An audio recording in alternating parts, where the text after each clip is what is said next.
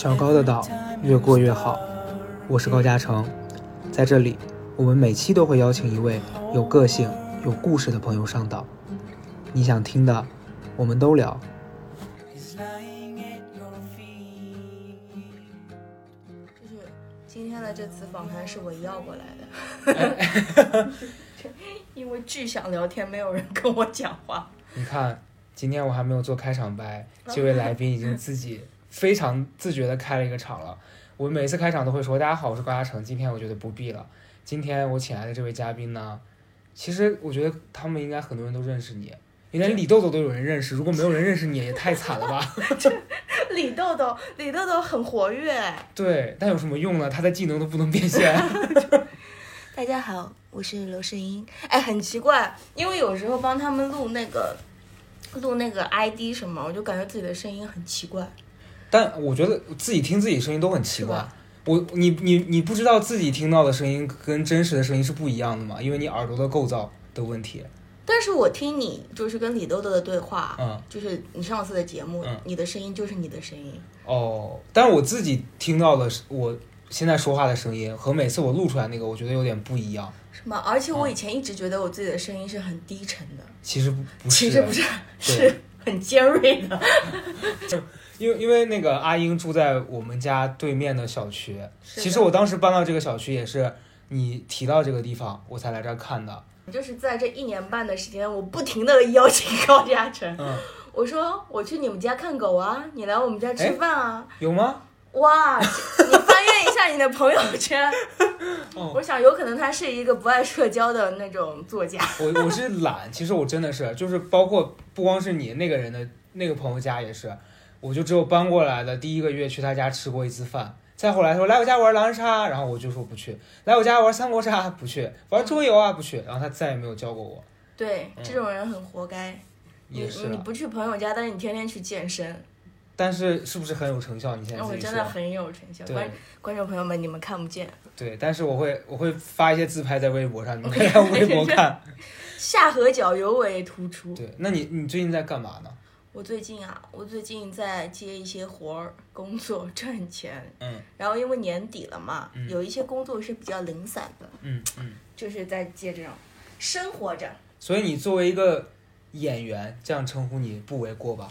呃，也可以了。对，作为 作为一个演员，在今年这个非常严峻的形势之下，你过得还好吗？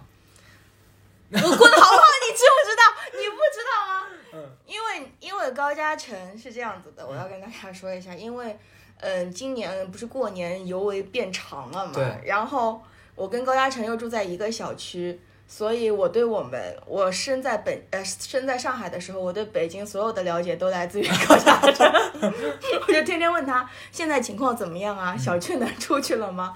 然后我就跟你一直密切的在就我们小区。你有没有发现，现在真的长大之后，除了住得近之外，别的也没有办法让大家靠得更近了。对，然后我就一直跟你在联系，然后在这个过程当中，因为你每次开头你不可能上来就说，哎，那个房子怎么样啊，小区怎么样？先寒暄几句。对，每次在寒暄就是你最近过得怎么样？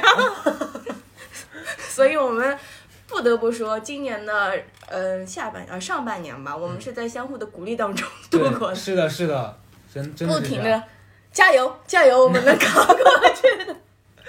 嗯 就是这样。嗯那嗯然后我印象当中，我上半年在这个互相鼓励的过程当中，嗯我记得最深的一个事情，嗯是你跟我说，你从上海回到北京之后啊，你从北京回到上海的那段时间，嗯，你长湿疹了。我想说，哇哦，一个上海女孩已经不适应上海的生活了，天哪！真的，而且因为因为我上次回那个回上海的时候是八月份，嗯然后我我妈就一直问我国庆回不回去啊？说句实话，嗯，很空最近。啊啊啊，可是因为冬天的上海太非常恐怖，嗯我很难想象，因为现在我们穿的很少，在这个北方的房子里边儿，上海有多冷。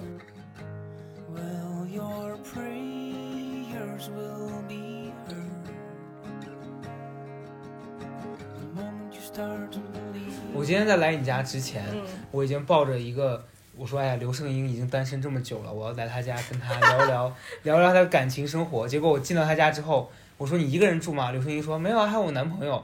然后我就用非常困惑的眼神看他，我说谁？他说还是同一个。我说哦，sad。啊，a little sad，我怕他听到这个。那啊，那你俩现在在一起有多久了？很久了吧？两两年多，三年有了吧？三年了。三年差不多应该看到他已经就是冒火了吧？没有哎，哎呦，你现在是怕他听到是吧？不是这样说，虽然有点恶心，可是我今天很想他。哦，因为他不在家嘛，他去工作。对，有可能也是我们这个职业，嗯，嗯就是你你会体体验到间歇性异地恋的那种感觉，哦哦哦可是他的呃他的恋情的异地的时间又没有以前别人的异地恋这么久，嗯，所以你正好在那个关卡，你会突然开始有点想了，他回来了，啊，你就像得到奖励机制一样，那很好啊，我觉得谈恋爱两年多三年还能有这种这种感受是蛮好的。对，而且因为我们当一开始热恋期的时候，要是出差什么，嗯，就会有点难舍难分嘛。啊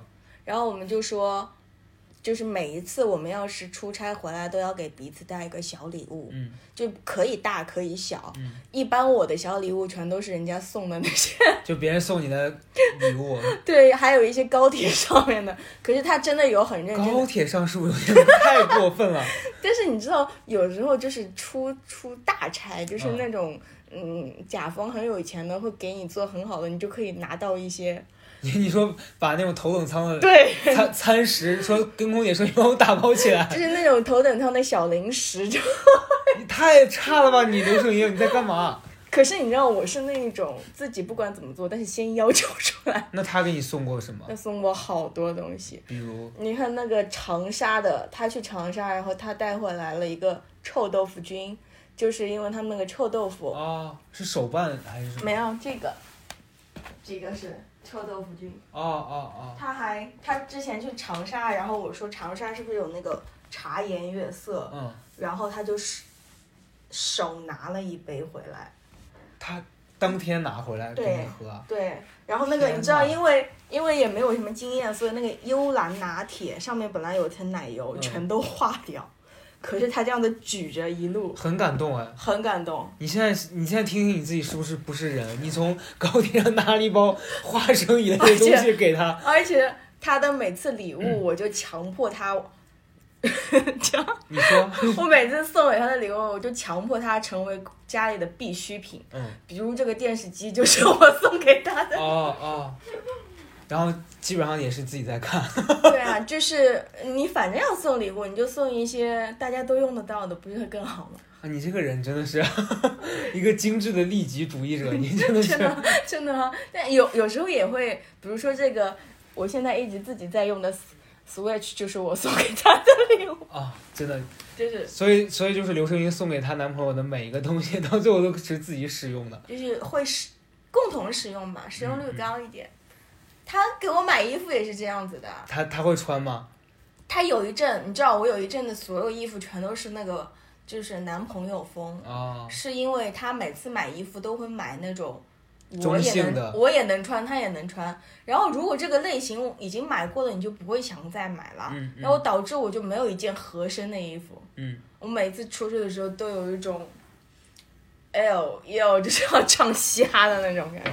那你们俩现在工作性质属于就是可能经常不能在一块儿，你会你觉得这个事儿是对感情有帮助的吗？还是说现在的这个阶段的，就是聚在一起和分开的这个时长，让我觉得是正好。嗯嗯？但是有，因为也有一些别的演员朋友一走就是四五个月，哦，我吓吓死我！我说四五年，那就真的、四五个月，但是一年也就十二个月，你嗯四五个月相当于去掉过年，你就半年不在，是是。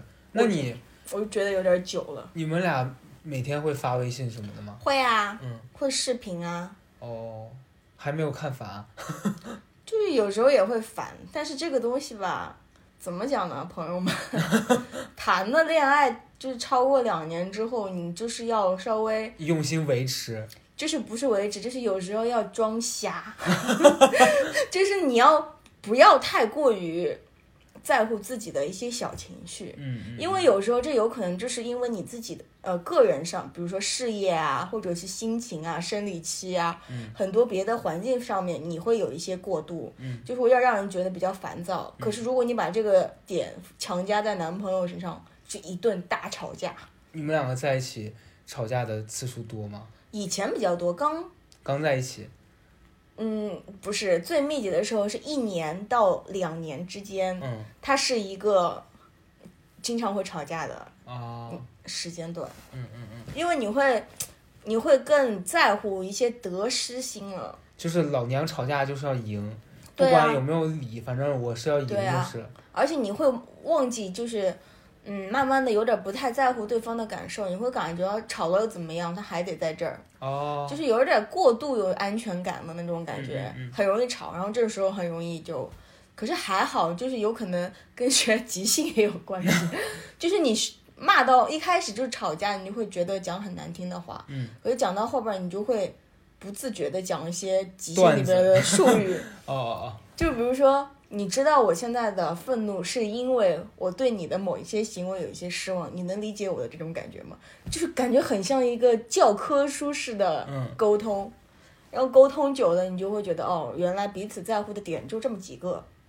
但是我觉得吵架发展到最后开始撂这种书面的语言也，也也是会让人很火大。如果我是你，对方跟我这样说话，我一一个耳光就上去了。而且你知道最要要命的是什么？因为我男朋友是演话剧的，嗯他的中气巨足。然后平时我们说话，哎呀，这这这就是那种可爱挂的。可是突然之间就是要很正式的讲话，他就会用话剧腔跟我说话，哦 然后有时候还会走调度。你们家太太诡异了。然后我就说，我你给我少来这一套，嗯嗯嗯。就你是专业的是吧？你现在看不起我这。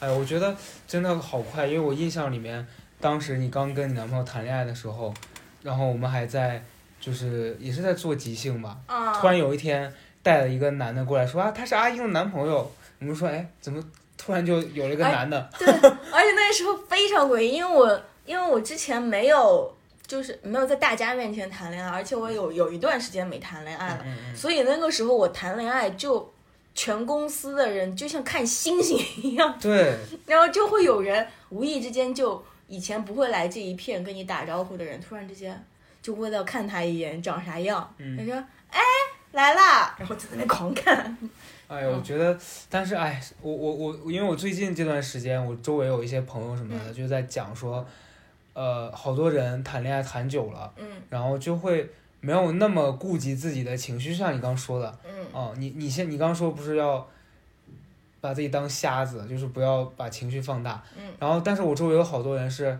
可能因为在一起太久了，嗯你会发现大家可能最开始在一起的时候用劲儿过大，会疯狂的在对方面前展示自己的好，然后有一天就觉得演够了，就我就要做自己。这个真的是我奉劝大家不要这样。嗯嗯嗯，因为真的，如果这个这个状态不是你最舒服的，你总有一天你会眼崩的，眼崩，嗯。然后你还会因此觉得自己付出太多，嗯嗯。你还会到时候会撂那种狠话，老娘为了你怎么怎么怎么样。嗯嗯。然后我这个人听到这种话，我会气撅过去，嗯。我就觉得，如果我们两个人要是在一起，你不是心甘情愿为我做这种事儿，你说是我为了你怎么怎么样，我觉得你不要说这种话，也不要做这种事，嗯我会翻脸。那你现在觉得，呃，比如说像你一个人在北京之前，就是嗯打拼啊什么的，你会觉得有一个人跟你一起，更，就比如说你们两个合租在一起生活，嗯，和比如说他跟你各自有自己的空间，你会更倾向哪一种方式？嗯，我觉得这个得看大家的经济状况。我以为你说要看大家的性格，你说看大家的经济不是，因为这个其实是一个很那个的，我很不赞同的是，比如说住在一起之后，是因为大家的经济状况很差，就是为了为了纯为了省钱住在一起，了那这样子的话，到时候有那个会有很多牵绊，对。你会觉得你在为了什么东西维持一段感情，对，所以呢，还是女孩儿也是要先自己有独立的经济基础，对，然后这样子想分手也可以让别人滚出去。哎是的，是对的，，就是你你不能因为说我们俩就是省钱，然后住在一起，这样。而且在这个过程当中，你要是因为省钱住在一起，你到后后边会凑合很多事情。对，这个状态很不好。嗯，你你当然了，你当你两个人都两个人比较成熟的状态的时候，两个人在一起其实是相互嗯会帮助的，因为大家不是每个人的精神状态都很好。嗯嗯有时候就是也会像前两天我们男朋友去拍戏之前就在家里发无名火，他突然就来来脾气，就是我在那里，因为我平时也是一个我很我不知道你有没有这个习惯，我很不喜欢跟别人一起看电影，啊，真的我没有这个习惯，真的嗯。有可能。我那天跟张海宇讲，他非常认同，有那种天秤座的一个点，很不喜欢跟人一起看电影。就我就觉得看电影是一个很很私人的事情。对，而且你需要把自己的状态就是调到自己想看电影，嗯嗯否则你看了电影你很容易睡着。嗯，对，然后你就一跟别人一起看电影，你就会，如果他突然一走动，你就想要不要暂停。嗯，然后他要是跟你讨论这个剧情，你就如果会意被打断。意见对，反正我很讨厌这个点嘛。可是我我男朋友是一个非常喜欢做什么事情，就是我们一起，嗯然后我就很不喜欢这个，我喜欢就稍微有时候自己待一会儿。嗯，然后他那天我在那里，我就坐在那里打游戏，他突然在看电影，他就发脾气，但是不是那种发脾气，就是像小朋友一样，嗯，他说啊啊啊就是 我说你干嘛？他说你每次都是这样啊，我要我要跟你一起看电影，我要跟你一起玩儿，怎么怎么样，就在那儿发，然后来回踱步，嗯，然后就把那个小熊就是摔在地上。摔在沙发上，因为摔在地上我会骂他。那这样是可爱啊、这也不是发发疯哎。就是，可是他这是无名火，你知道吗？哦然后我就说，我说你是不是因为明天一早要去工作，嗯，然后接的戏又比较辛苦，所以你现在在发泄不爽？嗯，然后他就看着我，他说对，但但我觉得这这算是就是两个人相处里面还算比较甜蜜的部分了。对你，我跟你，这是有过程的，以前也不是这样。以前他直接把那个熊拿过来摔在脸上，说去死吧，刘声英，是吧？他就是说，有时 就是以前就是有时候争吵比较密集的时候，就会说干什么？为什么不跟我们一起？就是你知道话剧腔一出来，我就知道他那个状态不对了。嗯嗯，但是这是真的需要磨合，因为以前我看他这样的，我就说干什么啊？就比他更更硬。对啊，就怎么啦？就很生气，然后两个人一个比一个高。对，但我还是觉得两个人相处其实就是要找着一个，嗯，合适的分寸，就该该退的时候退一步啊，对，没必要把事情搞得那么难看了。而且就是你要知道，你这是吵这个架为了什么？对就是有一些吵架就是为了两个人以后这一类的事情不要再发生。对，那我觉得这个架该吵，就是如果他吵一次可以把后边这一系列的全解决该吵，但有一些就是纯为了为了赢，嗯，那就很没有意思。是的，所以我跟我男朋友在吵架的时候也有一个规定，我们就不停的制定规定，就是如果吵两个人因为一件事情争执，争执到对方有一点儿，就是你不爽。你看着对方你觉得有点厌恶的时候，嗯就说就说一个自己的缺点，啊，就比如说就比如啊，因为我们俩的缺点呢，就是有一些私密，不能跟你讲，就比如说我跟高嘉诚要是吵架，嗯。然后我们俩吵吵吵，我感觉高嘉诚非常的讨厌，我就会说高嘉诚，你知道吗？我以前胖到过一百二十几斤。你们俩是有病吧？然后，然后如果高嘉诚，而且这个点必须要是你认可、你觉得嗯好笑的点。嗯然后，如果我说我胖了我一百二十，你觉得哇这巨好笑，然后我们就认同，那我们吵架的时候我就要说这个。啊，你们两个有必要把生活搞得像演那个即兴喜剧一样吗？不是因为制定了这个，你就会快到那个临界点，你就就是不想说。懂了，就是比如说你你的点是你说刘诗音，你知道吗？我其实是个秃子。然后因为哦你为了不想说这个话，你就尽量不要让人家不要骂到那个。明白，嗯。嗯，哎呀，反正总体而言吧，我听完你俩的这个在一起的状态相处之，道。对，感觉你是更难搞的那个。我是我确实比较难搞，嗯因为我是那种，因为一般这样子的鬼主意都是我制定的，然后都是我制定，然后一般违反的都是我。确实很闲啊。希望你未来的早早日有工作工作能排满一点，也让他脱离苦海。他现在很快乐，千万不要让他醒过来。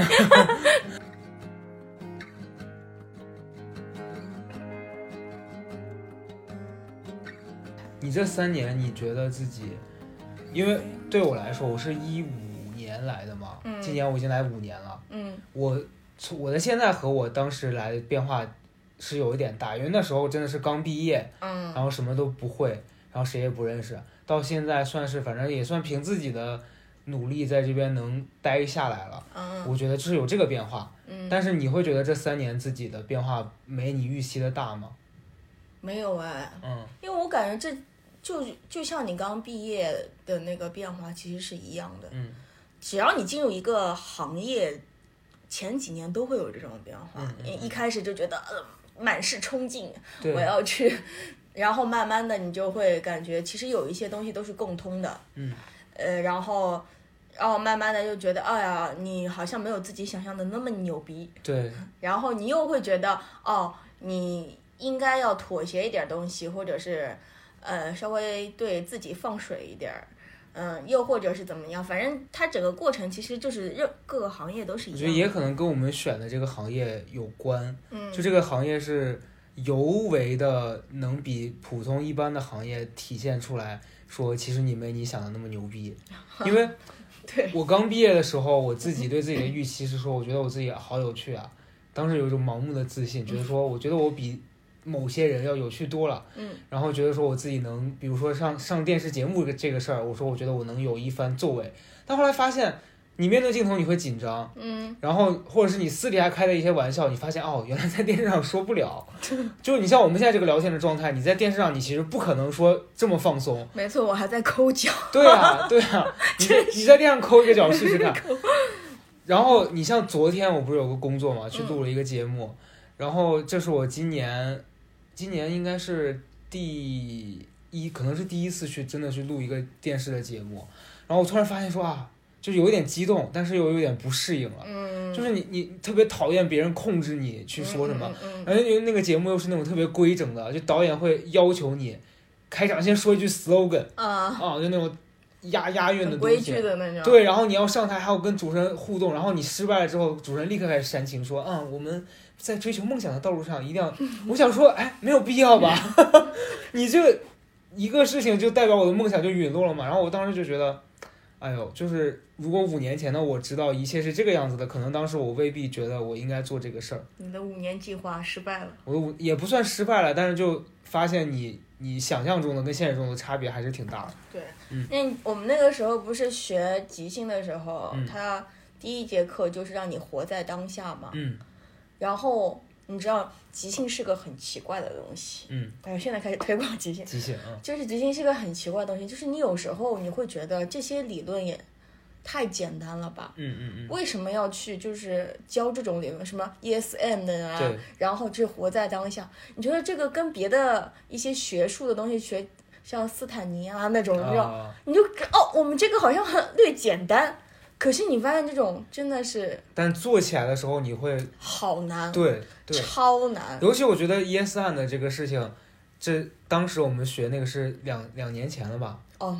两年，前多，对，有的，到现在我觉得你想起来这个事儿，你觉得它它很简单，但是其实你真的本能的会排斥。对我，我昨天跟静静聊天，我们还在讲，嗯，你还记得我们那个时候那个十一培训的时候找了一个老师叫 Jason 吗？记得，他就是当时一直，他当时教我们的有一个点，嗯说我们现在很容易把一些很真实的想法隐藏着，嗯比如说，就是现在大家都会说，哎呀，你的最终目的是什么？你就说要钱，嗯，可是其实你再往下挖一挖，就有可能可以挖到更深的。是，的，是的，就是要钱是因为我想让我的爸妈过得更好，嗯然后我想让自己被肯定，就对其实都是这种很原始的一些想法。是的，我发现了，嗯，可是你现在会发现，其实这个这个东西很少有人真实的会表达出来。对，因为我我之前有一个阶段，就前段时间我微博发的没有以前那么勤快了，是因为有一段时间我发现你不管发什么，嗯。底下都会有人说，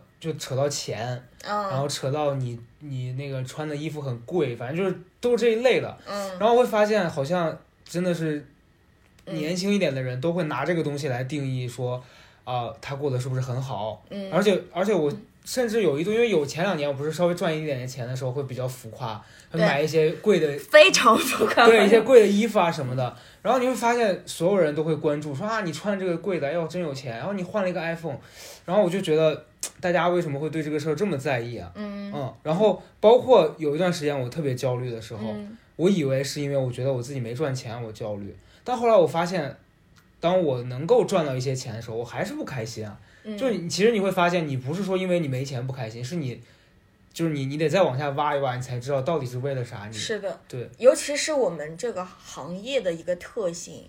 因为你说我今年没赚什么钱吧，嗯我也赚了我的生活费了。我在上半年我就赚完了，嗯也不多啊。我对自己的要求就是一一个月的房租加几千块钱生活费，这是嗯。底线嘛。对对，所以你你每年你一开年你的感觉就是我先努力挣钱，把今年的生活费给赚了，嗯。后后后边再赚的钱就像 bonus 一样，啊 你知道？对对。对，然后你就赚到那个时候，你就会觉得也很空虚，因为你你赚完了，但是他的工作时长其实它是属于短期投投资很高的，嗯嗯，就是你你做这个工作，你有可能只需要一个星期，可是你这个星期可以赚还不错的钱，嗯，然后你赚完了之后，你后边有可能几个月都没有 没有的，是的事儿做，，我发现这个事儿，然后而且你你知道我今年不是上半年大家互相鼓励嘛，因为那时候完全没有收入，嗯一直在划存款，嗯。然后到六月份开始，我慢慢的有一些工作之后，嗯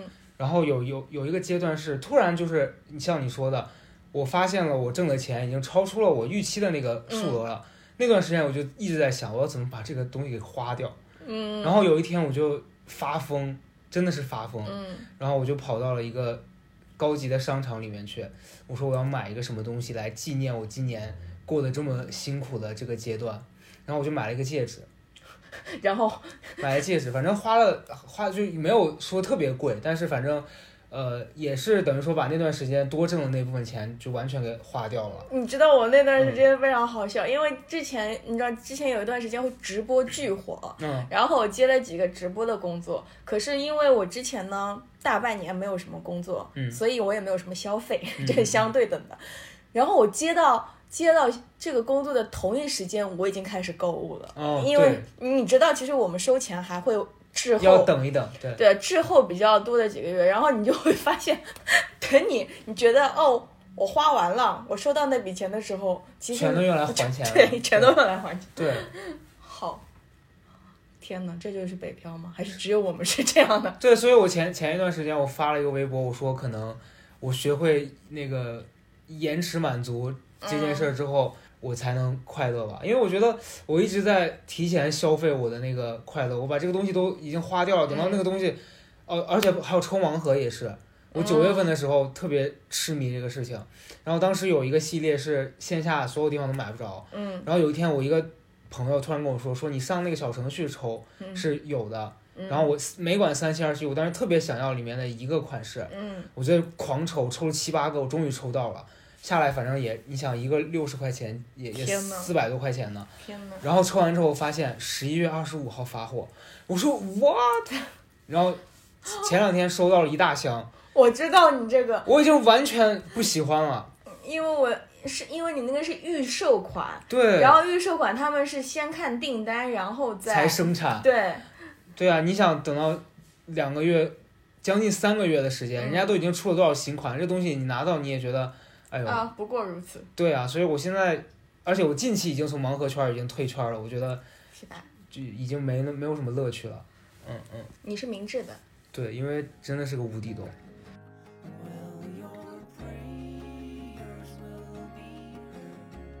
那你这一段时间你有什么爱好吗？就是除了工作之外，我去年就是也像你一样疯狂的在减肥嘛，嗯嗯嗯但是我今年慢慢的 放弃这件事，嗯嗯。因为因为你知道我前两天去，呃上个月的时候去去拍了一个小小小的小广告，然后有一件事情非常的打击我，嗯因为那个他们是一个美妆的一个小广告，嗯，然后他们想，他们就看了我的微博和我平时的一些状态，就觉得我整个人是肉肉的、憨憨的。然后他们的那个女主角要的就是那种傻憨憨，然后到了双十一抢货的那种嗯感觉。嗯嗯，可是我之前有一阵太瘦了，然后我一瘦，我也没想到我是脸会脸会凹下去。对对然后它的第一个场景就是。你躺在沙发上，然后这样吃东西哦，你知道吗？你懂吗？懂就是当你整个人这样子躺下来看镜子的时候，你的脸又会往下，是的，然后我在在那个镜头里边儿显得非常尖酸刻薄。他他跟我说，他说你现在眼睛往上瞟一下，就是想到了一个主意。嗯，然后我就瞟了一下，他跟我说，你能不能不要那么邪恶？我说什么？邪恶就是你知道这个词，在一个圆脸的女生的生活当中是永远不会出现的，嗯嗯大家只会觉得哦，你这样子好好笑。对，然后我就去看了那个镜头，我真的好 邪恶，然后我就很想哭。我跟你讲，我也是，我今天发了一个微博，嗯，我说瘦了之后发现烦恼接踵而至，是啊我的法令纹变深了，你发现没有？我现在这个法令纹深到我看镜子的时候，我说啊，你是谁？你这很多东西接踵而至。对，我就发现，然后我今天我下午去健身的时候，我就跟教练说，我说教练，我说我真的很感谢你让我瘦了，可是我现在这个法令纹，我要去打针才能把它填上。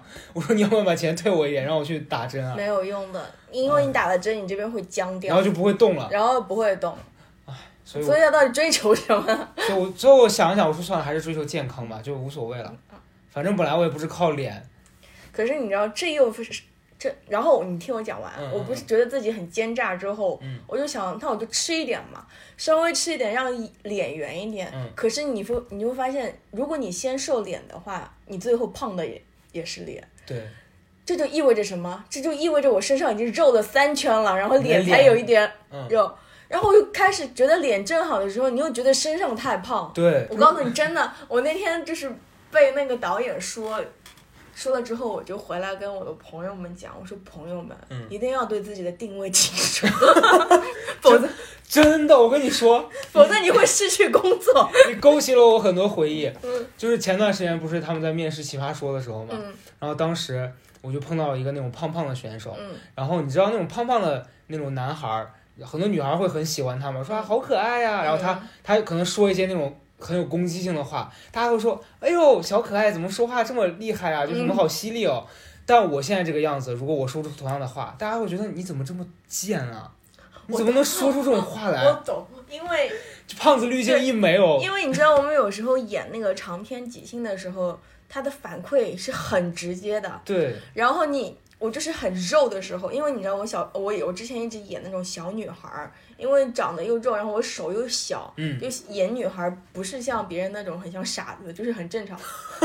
因为很多你知道，很多搞喜剧的人演那个小孩儿会像傻子，嗯，因为他们容易演成那种对，因为他看起来很大，但他那个行为显得他智商很对，低。可是因为我整个人就小又肉，嗯然后就不会这样，所以我那个时候说很尖酸刻薄的话就还好。对，然后，然后我演那种妖艳的女人，大家也会觉得很好笑。嗯他说嗯你这个小小东西为什么演那种？对，因为你不是那个样子。对嗯，结果后来我就前阵子我又演那种样子，然后说了说了就是很脸谱化的这种女人会讲的话，嗯，他会觉得哇好讨厌。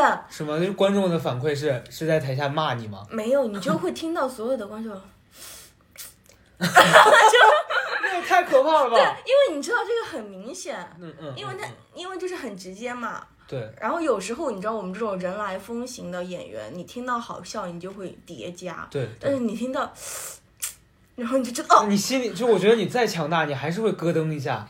大事不妙，赶紧让这个角色死在台上，就是很直接因为今年你跟金靖不是办了一场那个演出嘛，啊，然后两天我抢到了一天的票，然后我就去看了嘛。嗯。然后我去看的时候，那天我就感觉，哎呦，就是你们俩反应就真的是很快，因为那天你们演了一个一个不是演长篇，我觉得长篇其实是那个即兴里面最难的，嗯。因为嗯很容易到中间大家就已经累了，嗯。就走神，我觉得观众都会累。嗯。然后那天就是我记得不是现场有一个脱口秀演员那个男的，啊然后你们就玩他的那个梗，嗯。然后就是中间有一个有一趴是。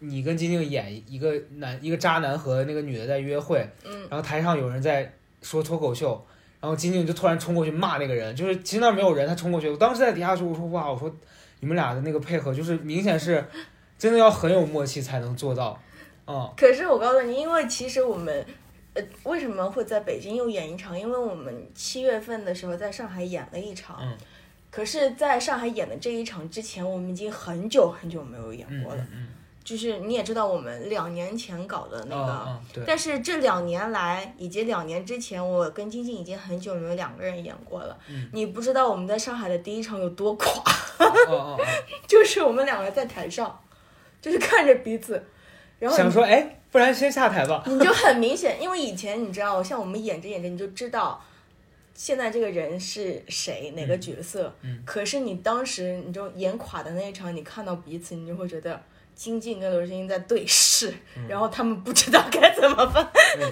你就看到这样子，然后我就看到金靖的眼神，放弃吧，放弃了，然后我的眼神。再坚持一下，然后两个人就在那边博弈，然后他说 好吧，来吧，然后就继续。那那那那个垮是底下观众都不笑吗？不是，是你知道这个，因为，嗯，有点太，因为他这个即兴这个东西需要你不断的用你的喜剧的视角去讲所有的事儿，嗯嗯嗯。你才会觉得好笑。但如果你自己已经觉得那个状态没提起来，你就突然觉得你现在在用一个不像辩手的嗯思维在想这个事儿的时候，这个就其实是垮了的。明白。就你可以演辩手，但你不能用辩手的思维去想这件事。是，哎呦，那我觉得，反正那天在北京那场是挺好的，啊，我知道你你说我们演的是哪个，就是那个就因为谈现恋爱的那个。对现场有一个男男生嘛，不是你们 Q 观众，然后观众站起来，他说自己是一个渣男，什么今天没不是今天跟他来的不是他女朋友什么的，然后你们啊现场不就玩梗嘛，就是说那个男的很花心。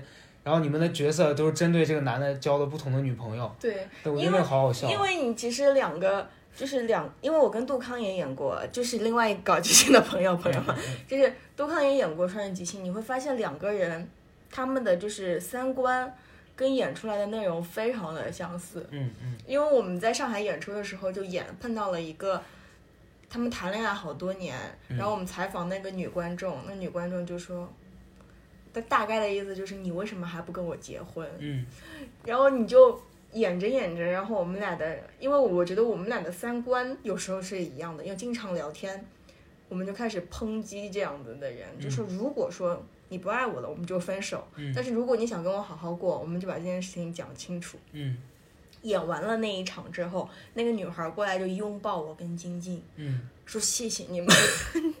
那最后他结没结你们还是不知道。当然了，这故事是他们的嘛。哦，也是，对是，嗯，那你现在就是，因为上次跟李豆豆聊嘛，他不是也搞了一阵子的即兴，嗯然后公司垮台了，现在失业，在找工作。嗯，今天下午李豆豆跟我发微信说，我好迷茫啊，找了一个星期的工作了，发现自己什么都想干，但是好像就是什么都差点意思。他说我不知道自己该干嘛。我说那你就先找一个事儿，你先做吧。嗯，你你现在会觉得没做即兴这件事儿就可惜吗？没有啊，我一直在做啊。嗯嗯嗯。在你不知道的时候，哦 默默的努力，因为你知道他那个演即兴这个事儿吧，嗯，根本不赚钱，是的，是的，一分钱都不赚。但是你会，你会有很多机会。嗯它其实有点像那个搞乐队，原始的时候搞乐队。嗯嗯如果台下有一个人懂你的话，说不定会有一个机会。然后我们就搞演出啊，演出。然后你知道，北京这个满地都是媒体人的市场，嗯经常演出结束之后就会有很多人跟你聊，嗯。然后我们就像那种，就像一个复读机一样的，跟无数人在讲这个东西是什么样的，它会怎么怎么样。然后在这段时间里边也接触了很多人，然后你就想说，这么好的一个东西，呃嗯，，为什么不能做起来？对，所以你也会努力去推，有可能缓慢一点，因为能力有限嘛。对，而且跟市场也有很大关系了。我看其实今年上半年有有一个那个平台做了这个节目，但是就是做做黄了。你说什么啊？对，我说就是你某一个说的就是那个哎什么 man 啊？哎 哎什么 man？哎就是反正有一个平台做了一个类似的节目，但嗯是真的很难看。我不得不说，我看的时候我就觉得，哎呀，在干嘛？尴尬。尤其是你其实已经知道这个它好看的地方在哪里。对，然后他们把这个事儿完全给搞砸了。嗯然后后来那天我跟李豆豆聊，他就说，其实对于很多喜欢这个事儿的人，会觉得说，你你们如果一上来把这个事儿搞黄了，会让很多人带着偏见，就觉得这个事儿好无聊、哦。嗯，对，我觉得这是有点遗憾的。这就跟我看北京的一些人即兴演出是一个道理。嗯嗯嗯，因为你知道，高嘉诚作为一个曾经也学过即兴的人，他可能有这个过程，嗯。就是你演即兴的一开始，你会在台上不知道要讲什么话，对，所以你很容易说出一些很命的话，就是哎，不是，我是随便就会说出很命的话。，因为它就是一个很自然的条件反射，对对，因为你会把自己私底下跟朋友交流状态无意间拿出来。对，嗯。可是无意间拿出来没有任何问嗯题，嗯嗯，但是又有一些人就是又想取乐别人，对对对，所以他们会说一些很多黄赌毒的这些东哦，西。是是，然后我经常会看到有一些人演出就会卖卖弄那些黄赌毒，如果是女的的话，他们还喜欢取笑，对，那种那个就很讨厌。我就非常的讨厌，而且我这个人说话也比较直，我就说你们在做什么乌七八糟的东嗯西。嗯嗯，那天那天王雪说她想去看即兴演出，嗯问我有什么推荐，我说我推荐不了，推荐的前提是我要喜欢 这个人的演出。我说我现在推荐不了。嗯他说你这么嚣张吗？我说哎，这一方面还是有点自己的审美和坚持。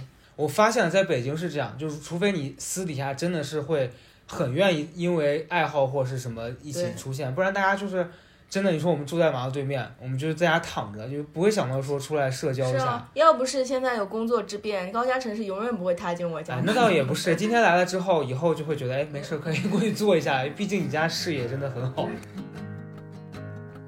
just before you begin. 哎，我问你一个问题啊，我不知道你这个年龄的孩子会不会思考，你说，因为我，因为我今年突然察觉到了，就是爸妈嗯。在异地的一个感受很深，就是你会担心他们吗？呃，你问我其实有一点不准确，因为我是这样，我小时候跟爷爷奶奶住，嗯。我跟我爸妈的关系不是像普通的那个孩子跟父母的那那个就那么近，嗯，然后我们我们会比较有一点距离感，啊但是我是会定期问他们，然后然后，嗯就是官就是官方一点的。对，哎但我爸也很妙，我爸是因为我长我明年就三十了，然后我爸每年给我打打电话的次数本来也很少，嗯基本上我爸给我打电话，我之前仔细的研究过，每次都不会超过三十秒。啊我爸就上来，喂，最近在干嘛？啊、冷吗？需要吃啥吗？需要穿啥吗？啊没事啊，那好，照顾好自己啊，就 就一一连套的，基本上是一样的。但是我我一我有一段时间会觉得有一点介意，但是现在我也觉得，哎呀，只要他健康开心就好了。因为我今年回回去的时候跟姐妹们一起聊天，然后有一个我的朋友，她就说想跟着男朋友去国外念书，嗯然后我们所有的朋友都是不要，嗯就说不要跟这个男生。然后你知道，就是因为要劝服他，所以每个人要有一个观点，就很像奇葩说，就是从不同的角度劝服他。嗯然后从就说到我的时候，已经没什么观点可以说了，我只能从自己说吧。嗯我当时其实带着一些表演的成分，嗯，我说你一个人在外国的话，爸妈怎么办？爸妈怎么办？嗯对吧？你是在外外国开心啦，然后你爸妈呢？你有想过他们怎么办吗？他们只有你一个小孩儿，然后讲着讲着就带入自己了，你就哭了。没有就会觉得，哦好，就突然觉得哦，平时没有就劝别人的时候劝到自己的那对，种。本来是想说别人，结果自己突然发现，哎呀，我在外面，我爸妈怎么办？然后我就一直观察我爸妈，就发现他们过得非常的开心，嗯嗯嗯 就是，然后你知道我我刚来那个刚来刚来北京的时候，因为我过生日是九月份，嗯然后我是七八月份来的北京，所以那个时候其实刚来北京一两个月，就按道理来说，我跟父母的关系还是像之前没什么大的变化，就很亲近。嗯可是那天我过生日的时候，我妈就给我发了一条微信，她说：“我代表我们全家祝你生日快乐。”我当时我觉得不对劲，就突然之间感觉全家里边没有我了。嗯嗯，然后我就想，哎，好好吧，我就你知道从喜剧人的视角就觉得我妈是个非常好笑的角色。嗯，过了两年之后，你发现这样子的问候都没有了。对，可能就是习惯了，因为你说这个，我突然想到以前看过那种段子，嗯，就是说刚开始父母跟你分开，会有那种说啊什么孩子要走了，然后你走的时候，他们发现啊原来我的生活还可以这么快乐，真的就很快乐。然后今年还跟我讲说那个车子开太多年了，要换一个。嗯嗯，我说你会吗？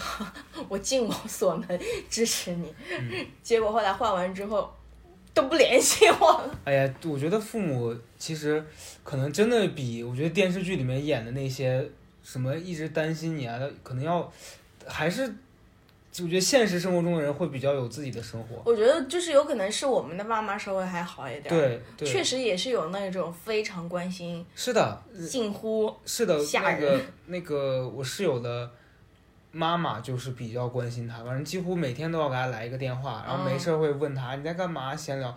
我有时候会有点羡慕他们这样的关系。嗯你因为你像我跟我妈，其实我俩近七八年之前是完全没有联系的，嗯然后嗯，今年我们俩重新联系上了。是因为疫情吗？呃，倒不倒不是因为疫情，呃，是疫情之后了。他嗯之前一直在外地，他今年反正突然又回到了老老家。嗯嗯然后他后来通过反正亲戚有跟我有联系了，然后我们俩突然联系上之后，我刚开始会对这个关系特别的质疑，嗯我就会觉得说你这么多年都不联系我，你突然跟我联系，你是不是有什么事儿要找我？嗯然后我会带着比较大的敌意，刚开始我跟他说话态度也很不好，就非嗯常戏剧化的那种。我觉得好应该哦，就是带对着敌意的。然后反正我我还说了比较严重的话，类似就是说，我说我觉得我们俩的关系跟肯定不可能跟一般的母子关系一样，因为你你突然一下让我接受你，那你当时消失的时候你也没有通知我，你现在突然告诉我，然后好像我就一下就突然回到我们俩是亲如母子这种，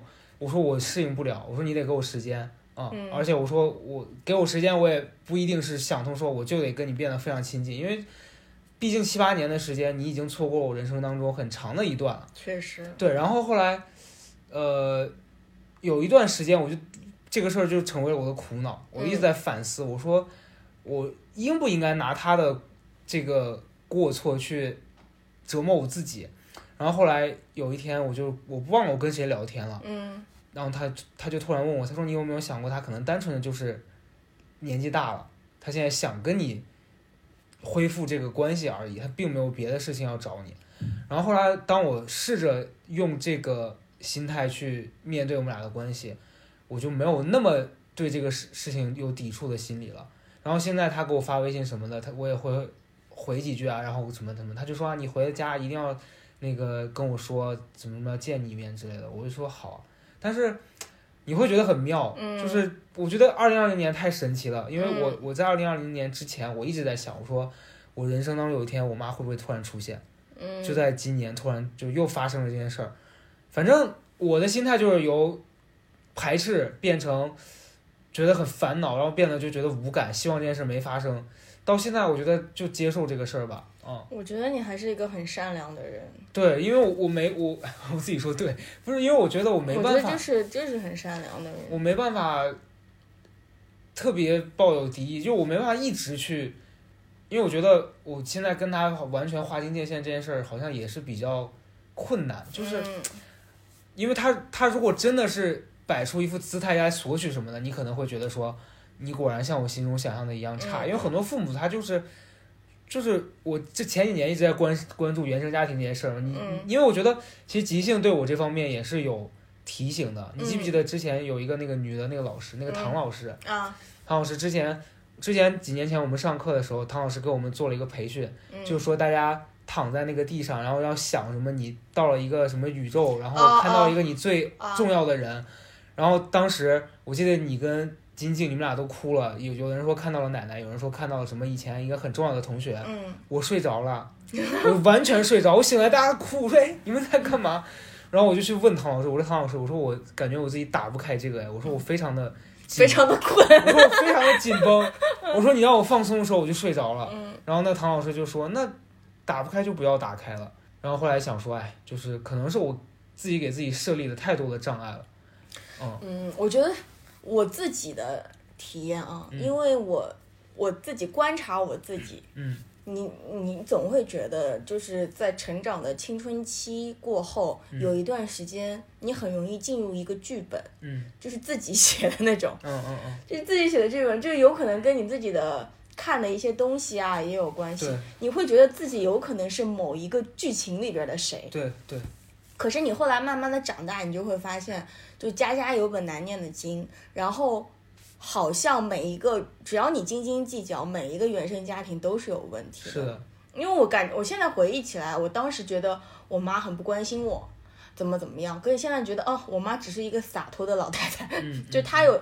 她除了我妈之外，她是一个单独的个体，她有自己的性格。嗯，可是你有时候进入那个剧本，你就会觉得母爱就应该是伟大的，对，她就应该无微不至的照顾我，嗯。然后她就应该早上起来给我做早饭，然后怎么怎么样。可是我妈就是属于给我五块钱让我去买早饭，然后你久了你会觉得哦，我妈很不关心我，可是她、她就是一个不一样的妈妈吧？对。对，嗯。因为对于我来说，可能以前我会觉得说啊，这个事儿，呃，就在你年纪很小的时候，你会说、啊这点是我跟别人不一样的地方。嗯但后来发现其实没有，那你你自己的生活是你自己独立的这一段，你没必要非得拿那个事儿来强加给自己说，啊因为他所以我才变成了这样。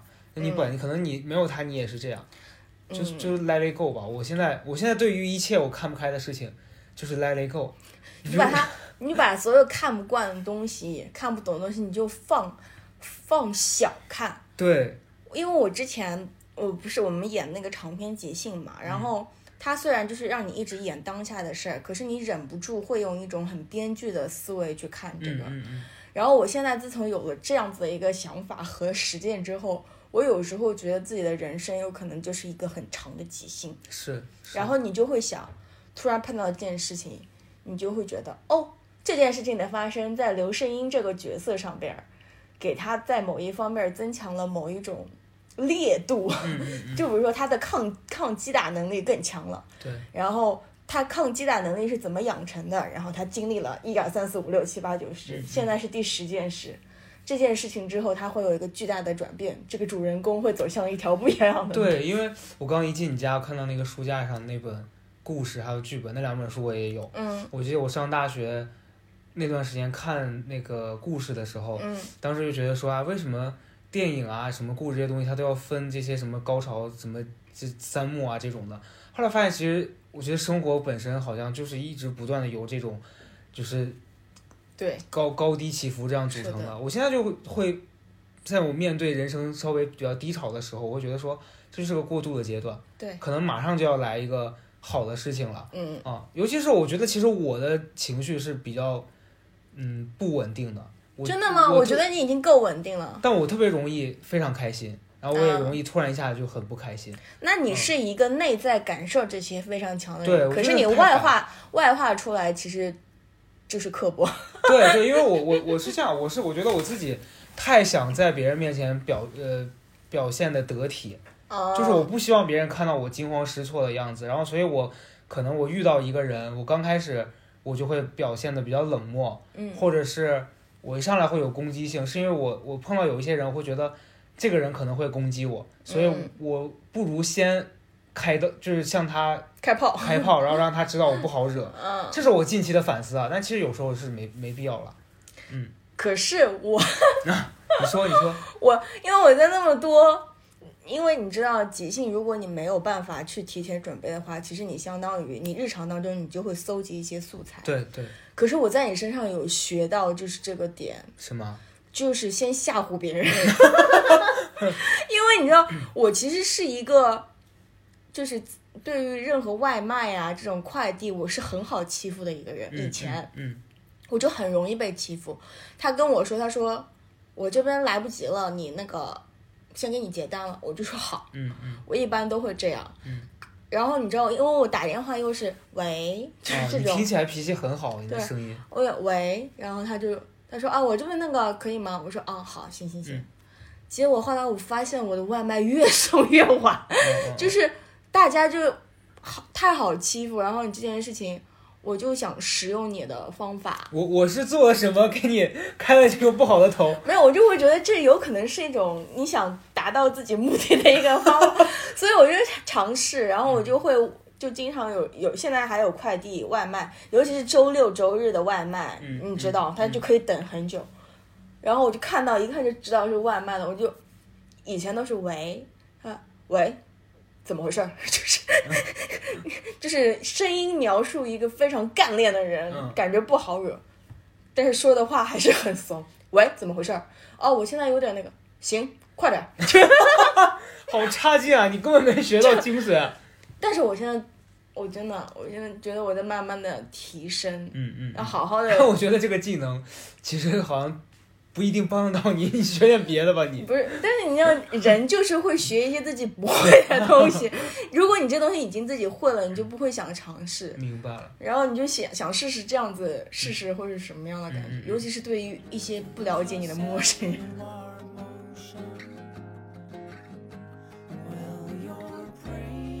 总之，反正今天我来你家跟你聊聊天什么的，我会觉得你你整体的感觉，包括你的居住环境，比我预期的要好很多。真的吗？你对我的意向是什么样？因为我前段时间去另外一个演员朋友家里面，嗯他我觉得咱们这一片儿真的地方不不小，演员还挺多。那天去那个朋友家吃饭，，嗯，对，然后他他会有一点因为没有工作，然后觉得很丧，然后心情会非常的不好。但是我觉得可能我们比他好的地方是我们会懂得怎么调节到让自己觉得能接受这个事情。我之前跟两两个编剧朋友聊天，他们也说，因为他们编剧更是在家工作，嗯他焦虑的时间应该也挺多，然后他就会这样说，他说，因为他们会觉得看电影、看书，有可能对于别人来说是消遣，可是对于他们来说，工作，对。对，所以他们有的时候，因为像我们，就比如说看着电影，看着看着就觉得自己在干什么，嗯啊，我我我应该去工作，我应该去奋斗，然后你就会陷入这样的焦虑，因为太安逸了。嗯，可是他们的话就会觉得现在是工作的一部分，我现在在吸收营养，等会儿我会去做这些工作。嗯，但我我我作为一个同样是搞文字工作的人，我会觉得这事儿因人而异了，是吧？因为我也时常放一个电影什么的，我说我在吸收。然后看着看着我就睡着了，然后醒来之后就去玩手机了，所以我觉得还是要懒惰是本个人的事情。对，要找到适合自己舒服的方式去过了。